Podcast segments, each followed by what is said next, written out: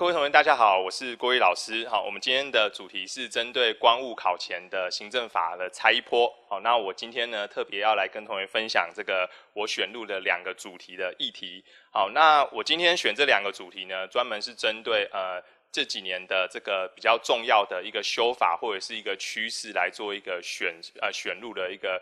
的这个安排这样子哈，好，那我选这两个主题呢，分别第一个是针对所谓的公共设施的这个修法的部分，好，第二个是针对啊所谓的公务员救济的部分。那在讲这两个主题之前呢，我先跟各位说明一下，那光务的行政法考试呢，基本上。呃，主要分为四题嘛，好，那四题的话，就我的观察呢，个人观察，主要分为两题的实体法，两题的救济法。那在救济法部分呢，好，同学们，我个人认为你们最需要注意的啊，应该算是呃，应该算是算呃，算是保护规范理论这种。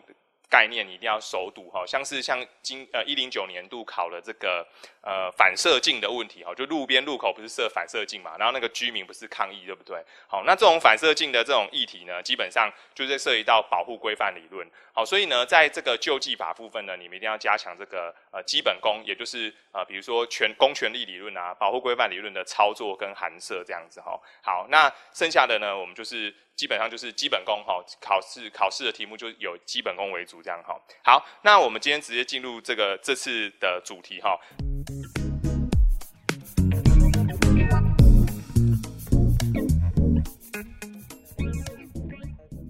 那第一个呢，我选入了这个国家赔偿法公共设施的这个概念哈。那基本上呢，我就问同学说，那请问一下，玉山跟排云山庄是公共设施吗？或者是擎天岗上面的牛是公共设施吗？各位如果各位有看新闻的话，你会发现最近有一些游客啊，在擎天岗山山上啊，被那个牛撞死，对不对哈？那基本上如果我们考题问你说，那这些游客们如果想要申请国赔，那可不可以呢？好，那就形成一个争点。好，那我觉得这个是值得同学去准备的哈。比如说像今年的台大法研就考了这一题。好，那以这题来说呢？我会建议同学，你要先去了解公共设施的概念是什么哈。公共设施这个概念呢，基本上其实用很白话简单的方式讲，就是第一个你要满足两个要件，第一个就是你要受到国家机关的管理跟支配，然后第二个具有公共用性。那这个公共用性呢，基本上要符合一公务使用，第二个或者是呢供大众使用，你要满足这个二二二选一都可以啦哈。好，那只要在满足这两个要件的情况之下呢？我们基本上就可以成立所谓的公共设施，好，所以举例来说啊，像是继承道路啊，好，或者是说，好，或者是说你看到的那个什么相关的呃马路啊，和车站啊，甚至什么哈，你搭铁路啊，这种都算是公共设施的概念哈。好，那在这个在这个基呃基础的概念底下呢，各位啊，你们要去思考的一个点就在一个一个地方，就是说，呃，原则上呢，公共设施呢，我们在这次修法呢，把公有的概念。拿掉了，好，那相信这个争点大家应该都知道，好，那主要的一个问题就在一个地方说，那请问一下，呃，我们这次针对的所谓的自然的山域跟水域做了一个特别的修法，好，特别的修正，好，那在自然的山域水域里面分别分别有两条嘛，哈，一个是第三项，一个是第四项，那第三项的话呢，针对山域水域，如果国家已经有特别的放示告示牌，好，然后你就看你还是从事冒险性跟危险性活动的话，国家可以免责。然后呢，第三条、第四项针对的是所谓的呃公共设施，呃山域水域内里面有关于这个。好有关于这个里面设施的，好山域水域设施的这个免责，可以减轻跟免除责任。好，同学们，那在这个观念底下呢，好，那你你要去思考一件事哦，好，所谓的山域水域啊，好，比如说你看到的玉山啊，基本上就算是山域水域的范围之内。那你要特别注意的点就在于说一件事情哈，比如说我们今天刚刚开始不是有问到说那个擎天岗上面的牛是不是公共设施呢？好，那基本上你的思考是这样子，擎天岗上的牛应该是在国家的山域水域内，没错。那牛的功能是什么呢？牛一般民众会使用吗？可能不会，对不对？可是呢，民众不会使用，不代表它不是公共设施啊，所以它还是有可能是作为公务使用。然后这些牛可能会对于擎天岗上面的草原具有呃富裕的相关的功能啊，对不对？哈，所以那个牛可能也可以算是公共设施的一环。不过，不过它跟我们讲那个山域水域并没有呃最直接的关系，因为牛比较像是动产呐。哈，我们这样讲的山域水域比较偏向是。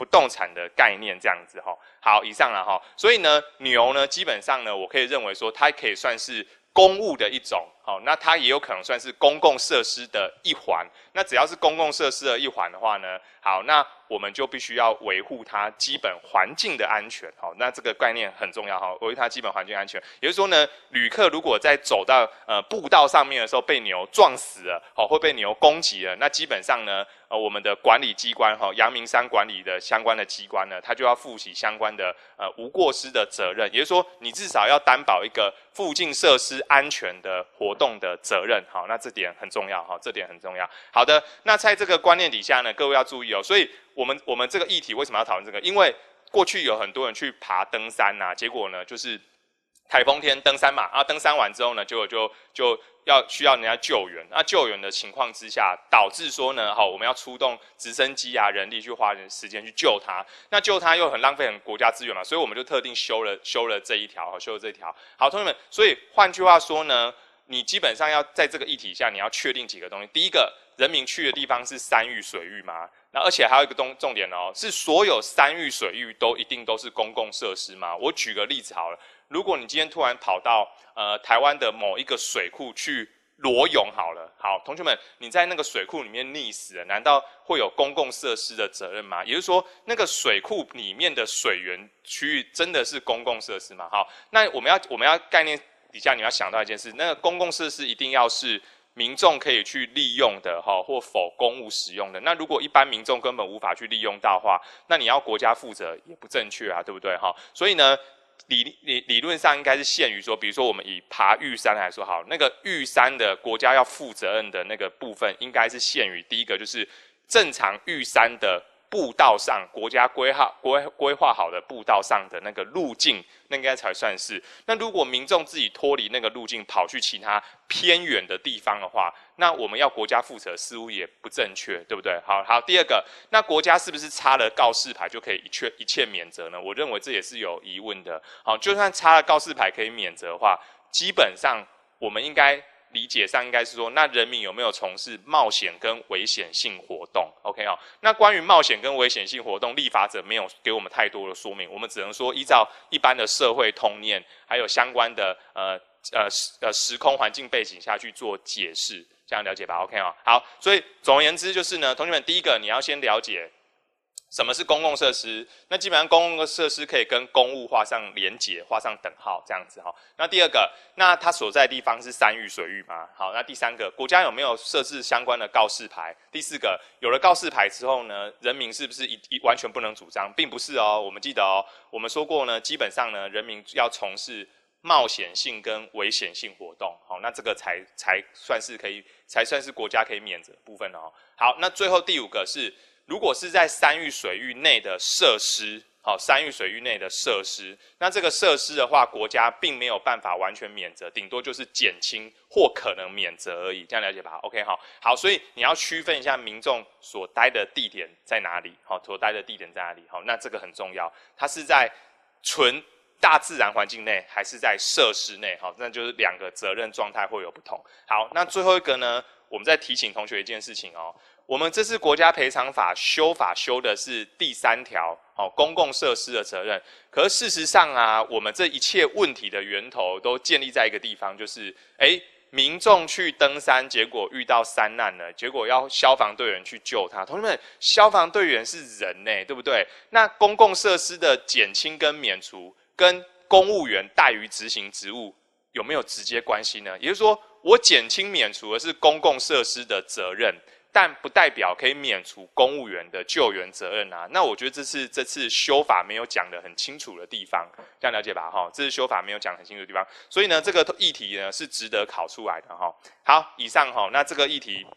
我们就就到这边哈，提供给同学参考一下。我觉得这个是光务考试是可以值得考，因为光务考试曾经有考过一个蛮蛮也蛮机车，像是骑楼骑楼的相关的责任。好，那这个我觉得是可以值得同学去想一下的哈。那因为骑楼考过嘛，那现在可能会考继承道路啊，甚至军营啊，哦之类的哈。好，以上啊哈。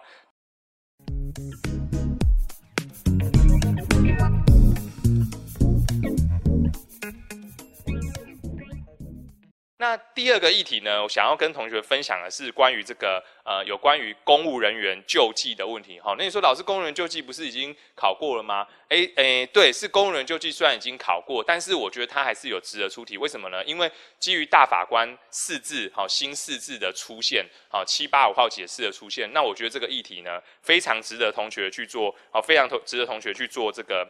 再次的注意一下，为什么呢？好，我讲一下哈，因为这次呢，在一零九年的九月二十二日的时候，哈，全序部啊，哈，他在他做了一个会议的决议。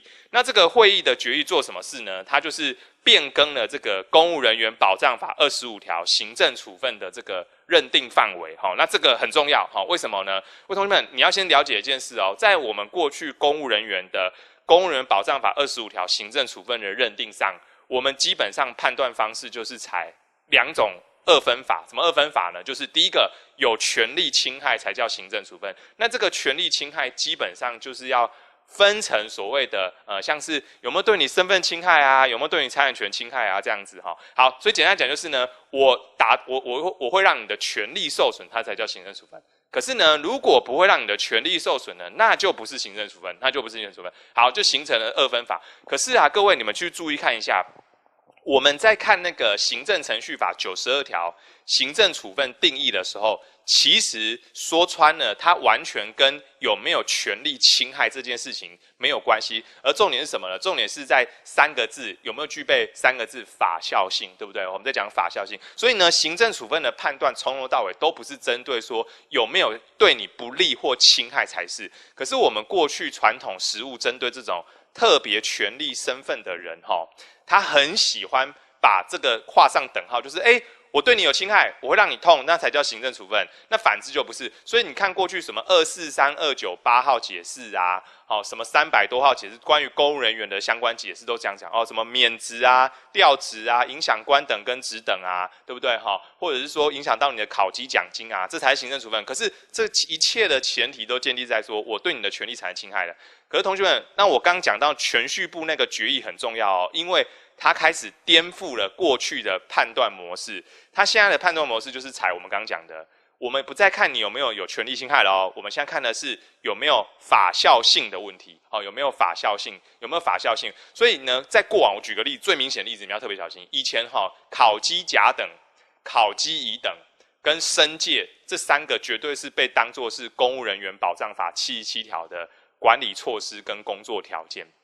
哦，这样了解嘛？好，管理措施跟更了解。可是呢，这次的决议呢，告诉你说，哦，抱歉，这三个我们全部变更为所谓的行政处分了。为什么？因为呢，我做成考绩甲等、跟乙等、跟申诫，绝对是一个。行政机关做成有法效性的决定嘛，对不对？OK 好，所以呢，基本上呢，它一定是对它产生法律效果嘛，所以它的论述不再会限于所谓过去的哦，我会对你产生什么不利的影响。虽然这个决议呢，针对所谓的考绩乙等还是有有相关的相关类似的论述，但是它至少是一个进步了哈。所以我觉得这是一个在呃行政法上呃重要的变更的一个议题哈，非常值得同学去注意一下。所以。这个议题呢，可以延伸到，比如说像学生，好，然后还有一个最后一个再提醒各位一个东西，就延伸到行政程序法的第三条第三项哦，我们排除行政程序法适用范围的部分。我们行政程序第三条第三项不是有针对说对于公务人员的人事行政行为吗？我们可以排除适用吗？对不对？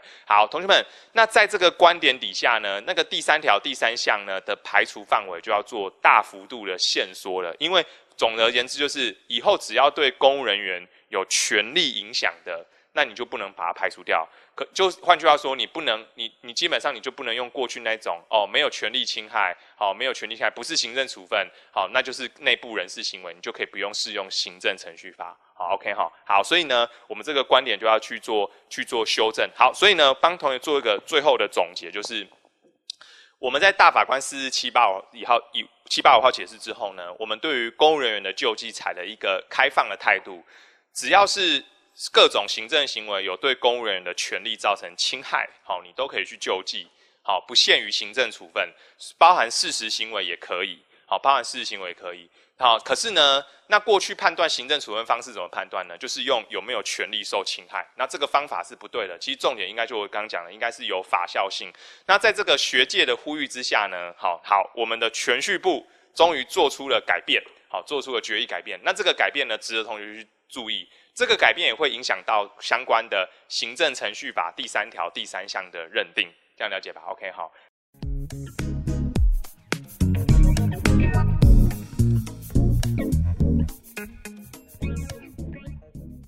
好，那以上就是我在这个我们这次的内容为同学选入的两大主题，哈。公共设施跟公务人员责任，好值得的。那其他部分呢？我会强烈建议同学哈，你要加强你的基本功。就像我开始讲的，有关于保护规范理论的操作，像关务也很喜欢考裁量啊、原理原则。那基本上那些题目都蛮基本的哈，你只要平常上课认真听，绝对都可以掌握得住哈。好，那最后也祝同学考试顺利，能拿高分哈，在申论题部分能顺利的拿高分。好好，谢谢同学。